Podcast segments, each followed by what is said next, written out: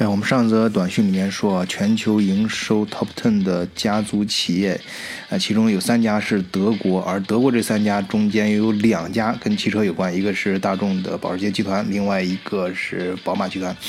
呃，可以看出啊，呃，汽车产业对于德国这个国家经济的重要性，而对于整个德国社会来说啊，汽车产业也是非常重要的一块。其中一个非常重要的数字就是体现在。就业人数上，根据德国汽车工业协会的统计数据啊，目前，呃，德国汽车行业的就业员工共八十三万四千。这个数字啊，其实说明了目前德国汽车制造业这个行业的就业状况是保持的非常稳定的。这个是很不容易啊，因为这是德国统一以来汽车行业最高的就业水平。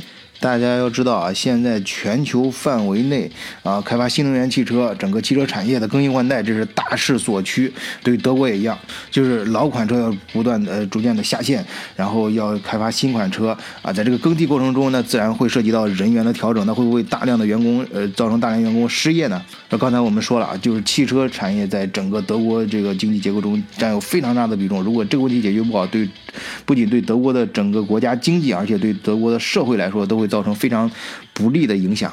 当然，这个不是危言耸听，这个事情也是正在发生着啊。我我们看最近最新的德国呃汽车工业协会的数据啊，呃，今年德国汽车厂家生产的汽车数量将下降百分之五，减少到四百八十万辆。注意，这指的是德国国内，而德国。国外的汽车生产预计将上涨百分之三左右，增加到一千一百六十万辆。呃，当然这里绕不开一个话题，就是美国市场的需求将会下降，由于这个贸易战方面的影响嘛。当然，这个德国汽车厂都是非常积极的在想办法，包括德国政府也是竭尽全力。当然了，刚才说，呃，你不能。在这个变革的时候，一定要眼光往前看啊！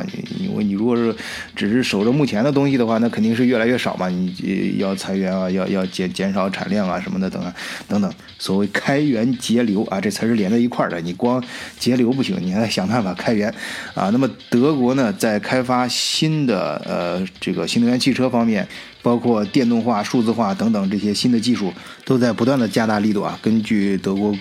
呃，汽车工业协会主席马特斯的说法啊，我们将在未来三年内为电动汽车领域投资超过四百亿欧元，同时为电动汽车和联网啊以及自动驾驶所需要的数字化领域额外投资一百八十亿欧元。